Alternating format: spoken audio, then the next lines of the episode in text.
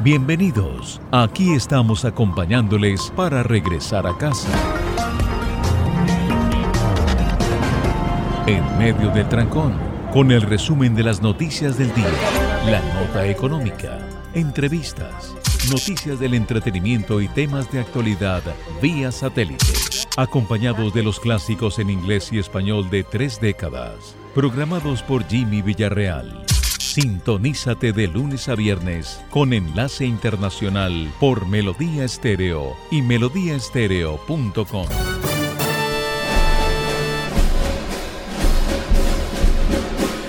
Muy buenas noches, les saluda Jimmy Villarreal desde el Master Boa Melody News, hoy 22 de noviembre.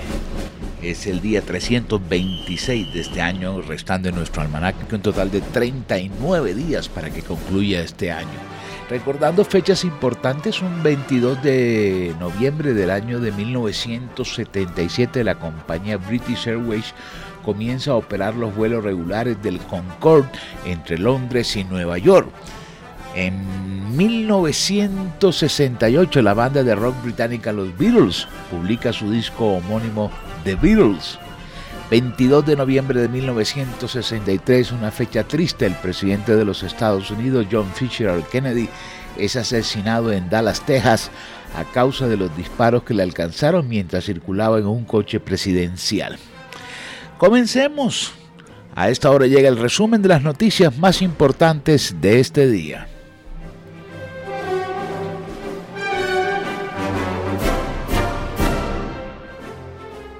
Resumen de noticias para hoy. Este es un avance informativo de La Voz de América. Desde Washington les saluda Alejandro Escalona. Se prevé que millones de personas en Estados Unidos se desplacen en cantidades récord durante esta semana de Acción de Gracias. Según la Administración de Seguridad del Transporte, 3 millones de personas regresarán por avión a sus puntos de origen el domingo tras las vacaciones por el feriado de Thanksgiving. La Asociación Automovilística Estadounidense, la AAA, pronostica que casi 56 millones de conductores viajarán entre miércoles y domingo. El Departamento de Estado reporta que en el último año más de 76 mil venezolanos han sido aprobados para viajar a Estados Unidos y animó a los interesados a agendar sus citas a través de la aplicación CBP One. Cristina Rosales es portavoz del Departamento de Estado. Desde octubre del 2022, más de 76 mil venezolanos han sido examinados y aprobados para viajar y desde enero de este año, más de 66 mil venezolanos han agendado con éxito citas con CBP One. El gobierno del presidente Biden continuará haciendo cumplir las leyes de migración mientras sigue empleando vías legales para quienes quieren venir a Estados Unidos legalmente. 13 mil inmigrantes procedentes de Cuba, Venezuela, Nicaragua y Haití han sido devueltos a México desde enero de este año.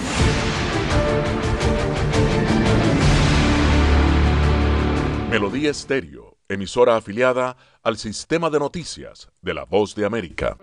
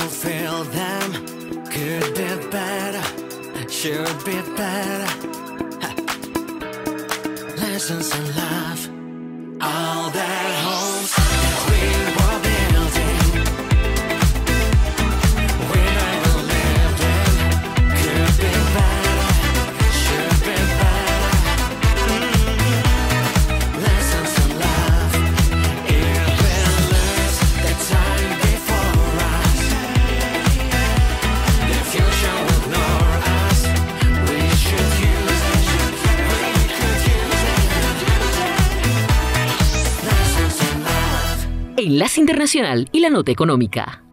Las ventas de casas usadas en Estados Unidos cayeron en octubre al nivel más bajo en más de 13 años, ya que las tasas hipotecarias más altas en dos décadas y la escasez de viviendas restringieron a los compradores del mercado. Las ventas de viviendas existentes cayeron un 4,1% el mes pasado, a una tasa anual desestacionalizada de 3,79 millones de unidades, el nivel más bajo desde agosto de 2010. Así lo señaló este martes la Asociación Nacional de Agentes Inmobiliarios. Las ventas de casas usadas se contabilizaban al cierre de un contrato.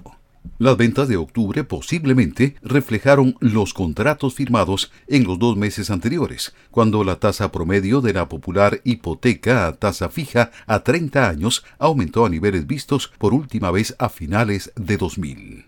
Economistas encuestados por Reuters estimaban que la cifra caería a una tasa de 3,90 millones de unidades. Las ventas que representan una gran parte de las ventas de viviendas en el país cayeron un 14,6% interanual en octubre. Los posibles compradores de vivienda tuvieron otro mes difícil debido a la persistente falta de inventario de casas y a las tasas hipotecarias más altas de la última generación, dice Lawrence John, economista jefe de la NAR. La popular hipoteca a tasa fija a 30 años se situó en un promedio del 7,31% en la última semana de septiembre, antes de alcanzar un máximo del 7,79% a finales de octubre, el nivel más alto desde noviembre de 2000, según datos de la agencia de financiación hipotecaria Freddie Mac aunque desde entonces ha retrocedido tras los datos de este mes que mostraron un enfriamiento del mercado laboral y un descenso de la inflación, la tasa promedio se mantuvo en un elevado 7,44% la semana pasada. El mes pasado se vendieron 1,15 millones de viviendas de segunda mano, un 5,7% menos que hace un año. Enlace Internacional con la Música.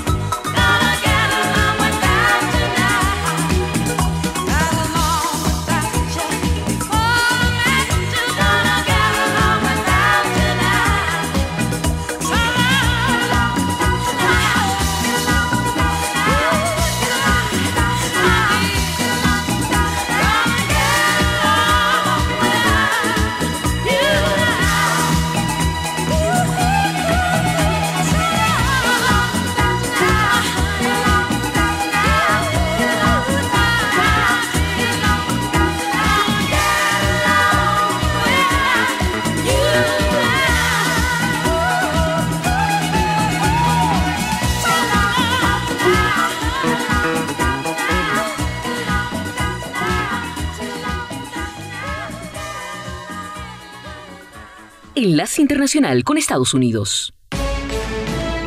Este es un avance informativo de La Voz de América. Le saluda Alejandro Escalona. La crisis migratoria estaría asfixiando el presupuesto de la ciudad de Nueva York. Migrantes que siguen llegando a la ciudad dormirán bajo carpas.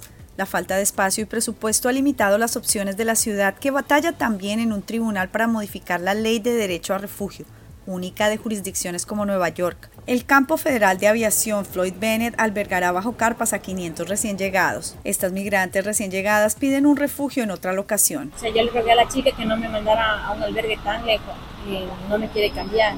No, no es lo mismo porque el recorrido para los niños nos hace también duro. Organizaciones proinmigrantes se oponen a que los recién llegados duerman bajo carpas y se han manifestado en las afueras de la residencia del alcalde en Manhattan. Necesitamos más inversión para garantizar que realmente brindamos a las personas los servicios que necesitan para volverse autosuficientes, para que salgan del refugio a viviendas permanentes y también para obtener estatus legal. Según datos recientes de la ciudad, apenas un 2% de los 140 mil migrantes que han llegado hasta la fecha han podido solicitar permisos de trabajo. Ángela González, Voz de América, Nueva York. El 29 de noviembre, en la ciudad de Plains, estado de Georgia, tendrá lugar el funeral y entierro de Rosalind Carter, quien falleció el domingo a los 96 años.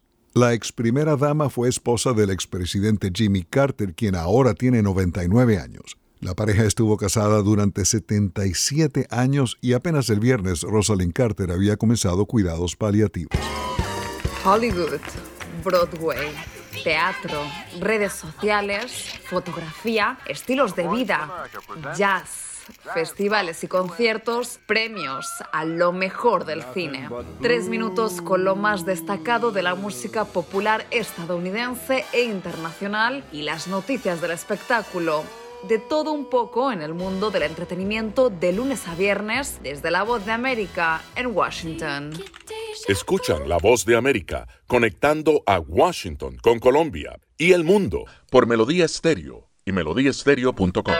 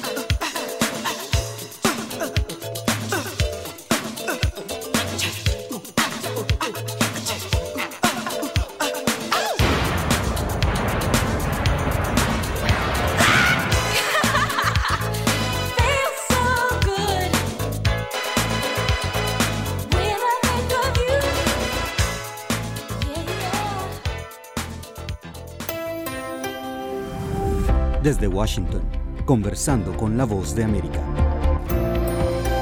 Bienvenidos a nuestro podcast. Soy Gustavo Cherkis y les doy la más cálida bienvenida a esta emisión. La victoria de Javier Milei en las elecciones presidenciales en Argentina trajo esperanza e incertidumbre entre los argentinos y su triunfo se produce en el marco de una fuerte crisis económica que desde hace años azota la estabilidad del país sudamericano. Para comprender la elección del economista liberal, desconocido hasta hace pocos años, nuestro colega Juan Ignacio González Prieto conversó con Gonzalo Asís, magíster en políticas públicas y liderazgo político. Aquí está la charla.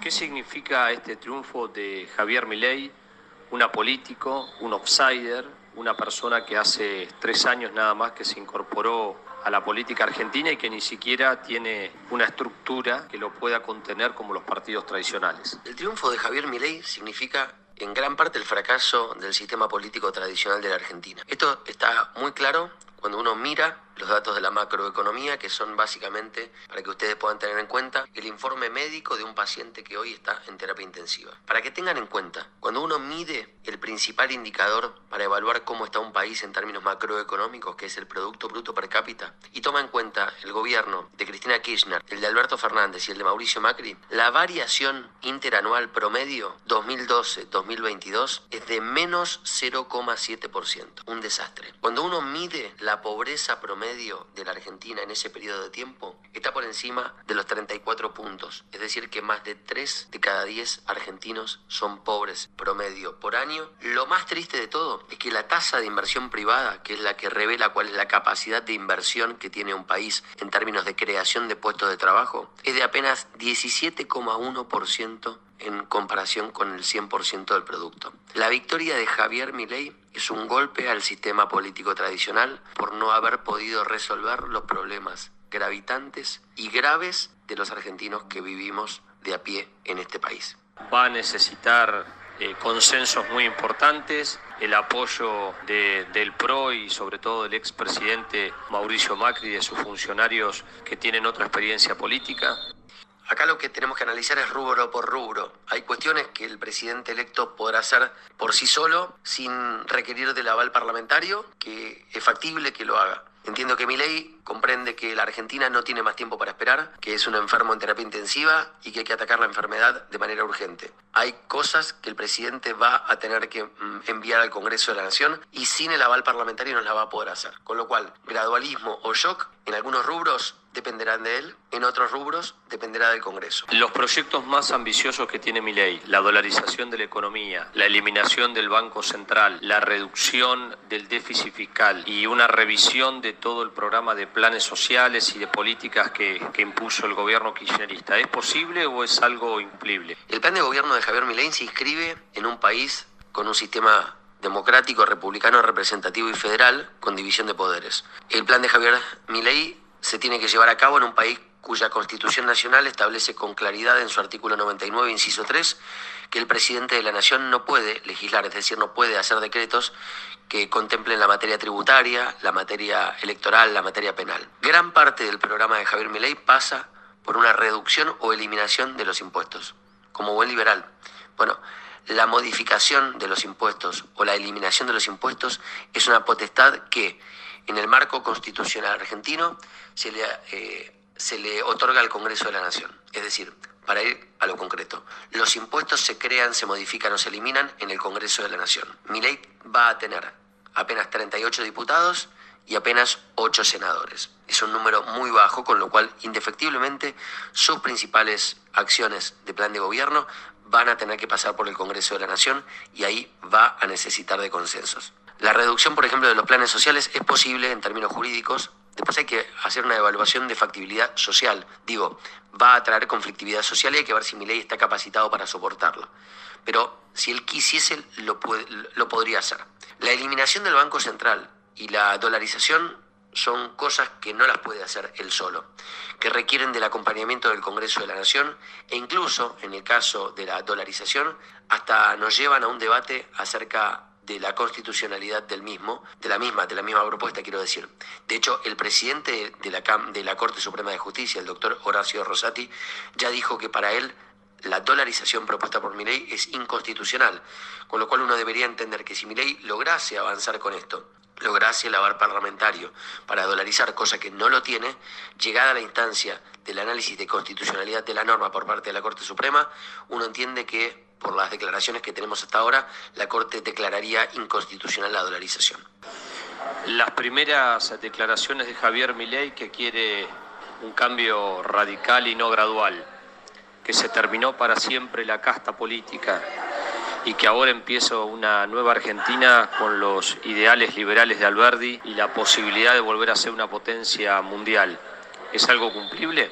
En Argentina, como en Brasil, por ejemplo, tenemos este fenómeno ahora, Brasil ya lo experimentó hace un tiempo, de la aparición exitosa de una persona que viene por fuera del sistema político a prometer cambiar todo lo que el sistema político no supo resolver. Bueno, dependerá de él y de su equipo, sobre todo, la posibilidad de que la Argentina logre resolver estos problemas. Los ejemplos que tenemos cerca no son positivos. La experiencia de Bolsonaro en Brasil no fue buena y la experiencia de Trump en Estados Unidos no fue buena. Ojalá que la Argentina sea la excepción en este caso. ¿Cuatro años de, de presidencia es suficiente o va a necesitar dos periodos eh, o tener una mayor solidez en el Congreso de la Nación con más diputados, más senadores, la posibilidad de tener eh, gobernadores e intendentes? le daría un poco más de fuerza a un presidente que parece debilitado en un contexto muy complicado.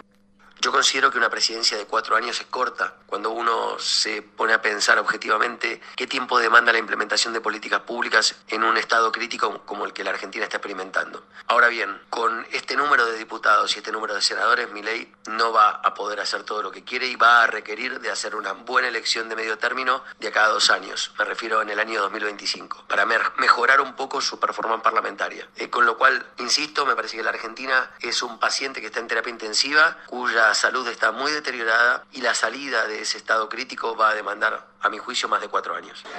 Si tuviera que, que plantear por qué la Argentina inició esta nueva etapa, ¿qué, qué evaluación se podría hacer desde la ciencia política? Yo creo que la Argentina está experimentando algo que mu- muchos otros países experimentaron antes, que es un viraje hacia determinadas ofertas electorales disruptivas, antisistema, ofertas que vienen a prometer cambiar el statu quo. Esto creo que la Argentina en algún momento lo iba a experimentar.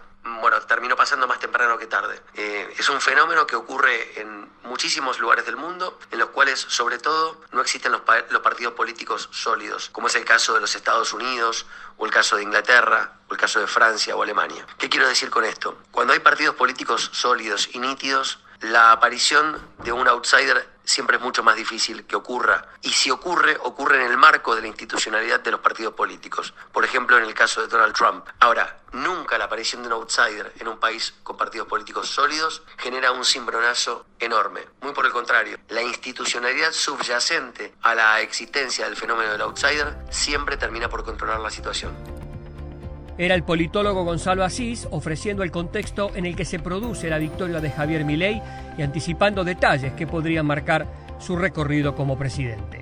Estimados oyentes, les agradezco el privilegio de su compañía en este nuevo episodio de nuestro podcast Conversando con la Voz de América y recuerden que pueden encontrarnos todos los días en nuestro perfil de YouTube o nuestra página web vozdeamerica.com. Hasta pronto. Enlace Internacional.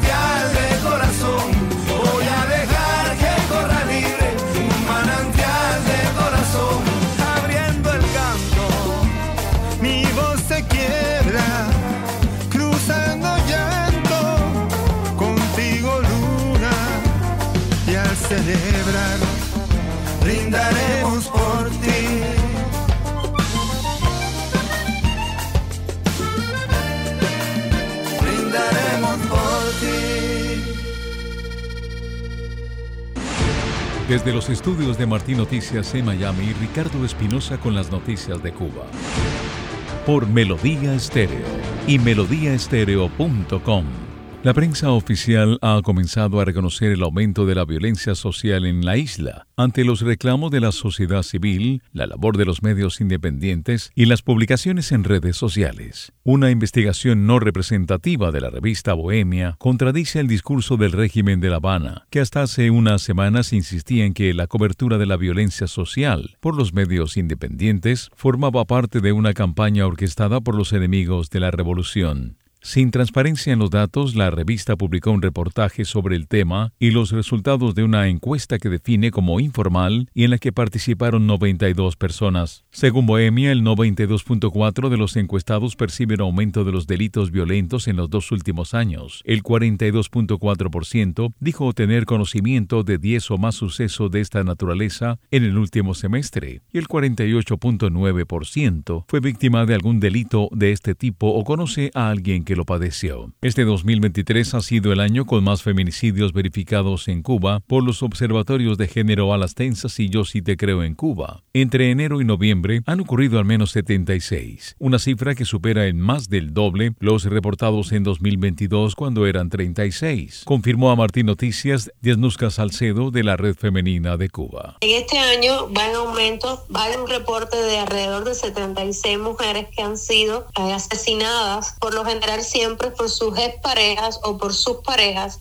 Y lo más triste es que el régimen no se ha pronunciado respecto a esta situación que va cada día más en aumento La también comunicadora independiente reiteró sobre el temor de la población femenina por el incremento de los casos y la tibieza del gobierno de La Habana para abordar la problemática. Tenemos incluso temor de salir a la calle. Muchas personas que sabemos la realidad de lo que está pasando. Incluso hemos visto reportajes de personas que han pedido ayuda en las redes sociales, que denunciaron que fueron a la policía, que no se tomó ninguna medida y finalmente el agresor termina matando a la víctima. Feministas, activistas y organizaciones de la sociedad civil cubana han pedido a las autoridades por tercer año consecutivo que declaren estado de emergencia en el país ante el aumento de los casos de violencia de género. La solicitud no ha tenido respuesta hasta el momento. En otra información, el activista Pedro Albert Sánchez requirió al representante especial y relator para los derechos humanos de la Unión Europea, Imon Gilmore, que durante su estancia en Cuba visite a algunos de los más de mil presos políticos que están en prisión. En una carta enviada por correo electrónico, Pedro Albert solicitó a Gilmore que reciba a un grupo de activistas de la sociedad civil independiente. Espero, señor representante especial de los derechos humanos de la Unión Europea, que su visita busque el contacto con esa realidad que le describo y que no se ocupe todo su valioso tiempo en escuchar versiones parcializadas. Asimismo, el Observatorio Cubano de los Derechos Humanos condenó la muerte del preso político del 11J, Luis Barrios Díaz, recluido en la prisión 1580, a quien se le detectó una broncopulmonía avanzada que debió ser tratada con antelación. El director de estrategia de la ONG con sede en Madrid, Jaxi Cires, aseguró a Martín Noticias AM que familiares habían pedido previamente su hospitalización, convirtiéndose en un caso de clara violación a las reglas internacionales Mandela sobre trato a prisioneros. Bueno, pues aquí tenemos un claro ejemplo de una persona presa política detenida arbitrariamente y además donde se incumplió claramente eh, una parte importante de las reglas Mandela que son las que regulan a nivel internacional cómo debe ser el tratamiento a las personas que están en prisión. Están escuchando Noticias de Cuba. La selección nacional de fútbol de Rusia vapuleó a su similar de Cuba ocho goles por cero en un inédito partido amistoso jugado en la ciudad rusa de Volgogrado. Durante los últimos dos años, los rusos han tenido que enfrentarse a equipos como Camerún, Kenia, Uzbekistán, Irán o Irak debido a la negativa de selecciones de primer nivel. Tuve que aprender a caerme y ponerme de pie. En la nota de entretenimiento, el grupo Gente de Zona compartió su alegría con sus seguidores en redes sociales por el éxito de su más reciente lanzamiento.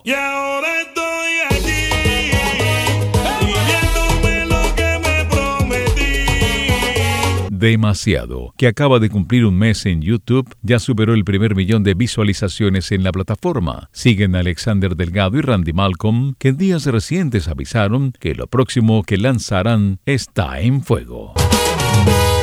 Pasaron las noticias de Cuba desde los estudios de Martín Noticias en Miami. Soy Ricardo Espinosa. Cadenamelodía.com Radio de Talento.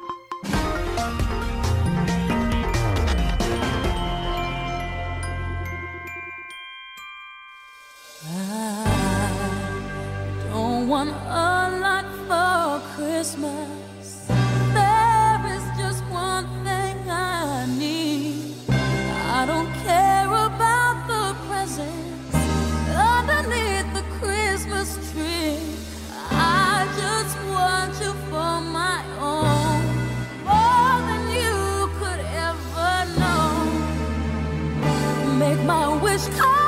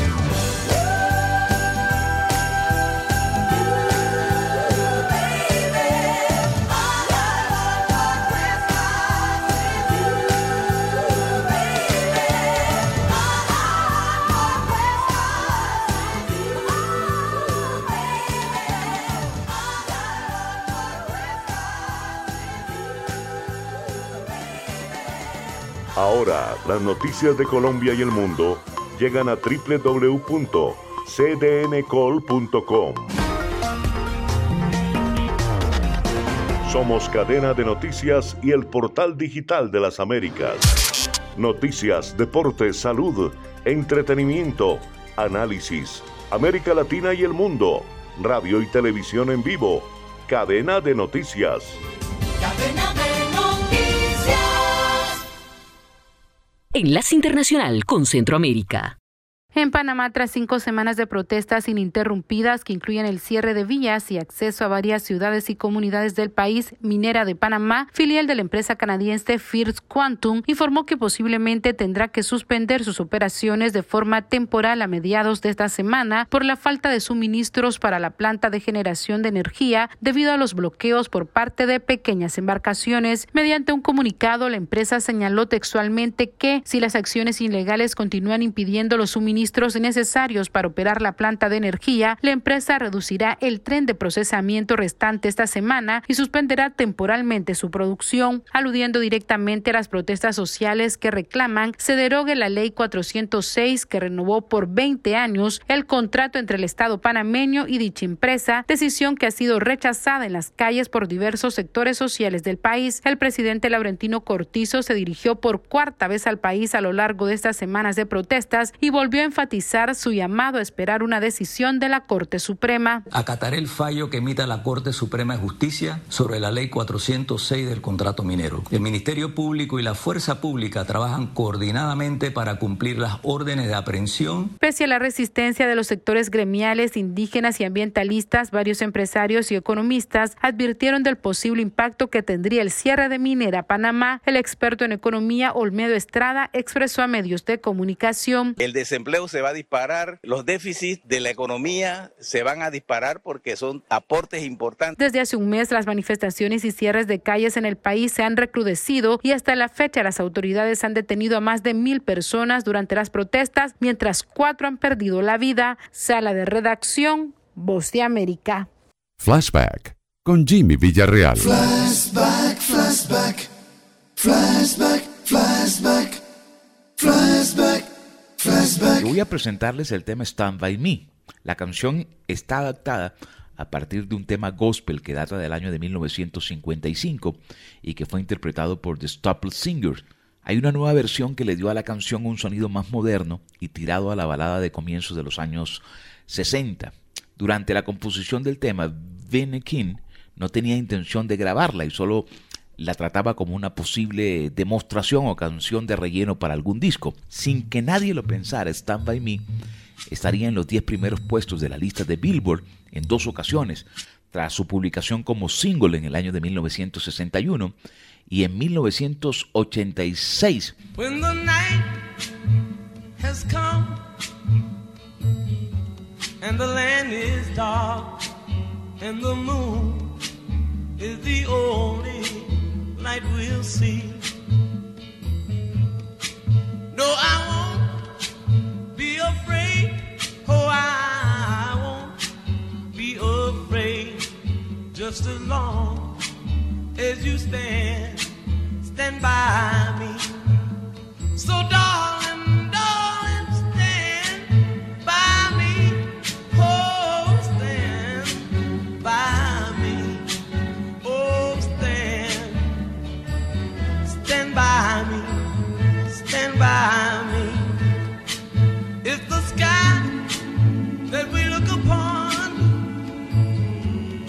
tumble and fall, or the mountain should crumble to the sea. I won't cry, I won't cry, no, I won't shed a tear just as long as you stand, stand by me. And darling,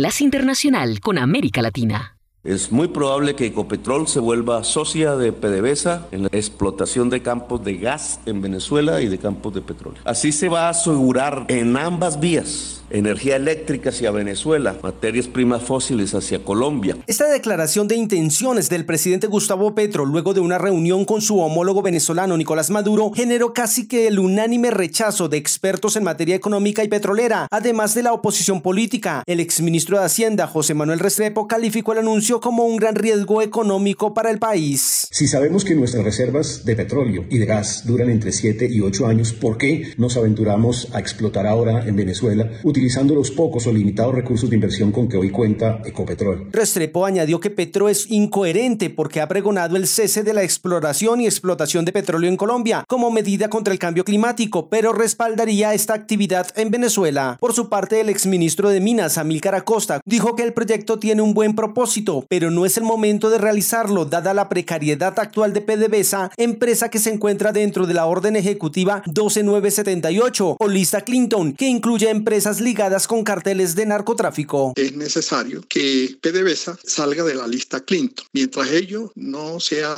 efectivo, pues Ecopetrol no podría avanzar en una negociación de esta naturaleza. Pese a las fuertes críticas, el ministro de Minas, Andrés Camacho, defendió la propuesta y en su cuenta de ex dijo Ecopetrol se fortalece con sus alianzas energéticas, tal y como hoy lo hace con Petrobras Brasil, con Shell Reino Unido y Oxy Estados Unidos. Una alianza entre Ecopetrol y PDVSA es un gana-gana, donde se beneficia a Colombia y Venezuela, aseguró el funcionario. Manuel Arias Naranjo, Voz de América, Colombia.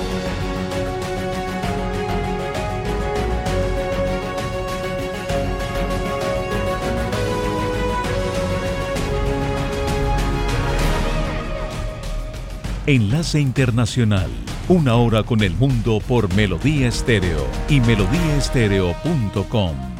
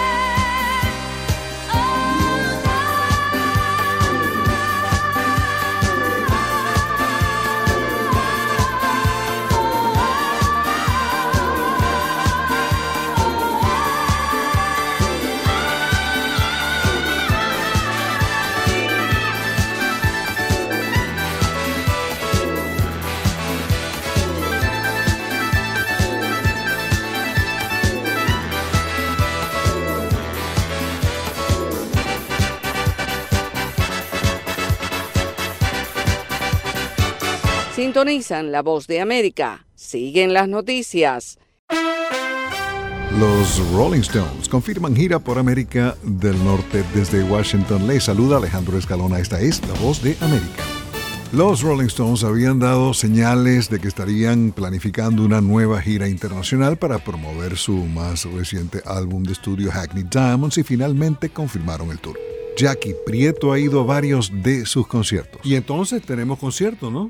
Espero. O sea, yo soy fan de los Rolling Stones y, y bueno, y sigo a Mick Jagger y, y también sigo eh, a los Rolling Stones, o sea, como la banda. Aún ayer no se había dicho nada con absoluta seguridad. Se sospechaba que venía algo, un anuncio.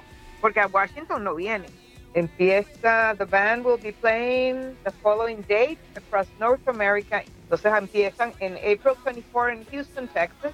Ajá. Y después van a NOLA Jazz Festival en Los, Ángeles, Glendale, Arizona, Las Vegas, Seattle, East Rutherford, New Jersey, Atlanta, Filadelfia, Cleveland, Denver, Chicago, Vancouver, Los Ángeles y terminan el 17 de julio. Empiezan el 28 de abril y terminan el 17 de julio.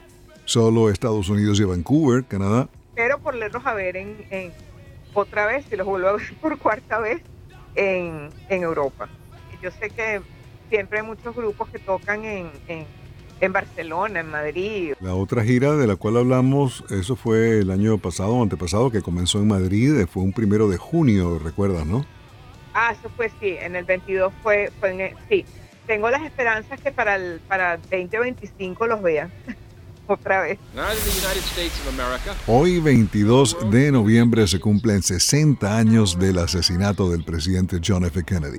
El tema ha sido analizado en libros, ensayos, documentales y películas como JFK de Oliver Stone. Kennedy fue asesinado en Dallas, Texas, y sus restos se encuentran en el Cementerio Nacional de Arlington, cerca de Washington, donde fue enterrado el 25 de noviembre de 1963. En la sección VOA Connect de la página voanews.com hay una interesante entrevista que Steve Herman hace al reportero Sid Davis, testigo de los acontecimientos de aquel 22 de noviembre.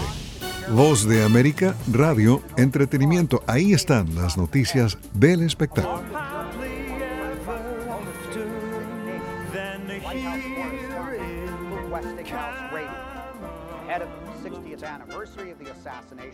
Se nos agotó el tiempo. Volveremos mañana con Enlace Internacional. Feliz noche.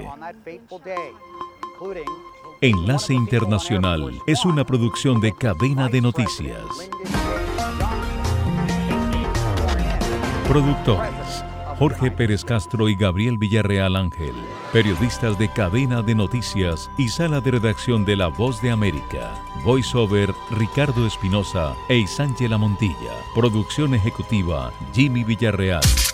Síganos en X como arroba cdncol y en cdncol.com, el portal digital de las Américas.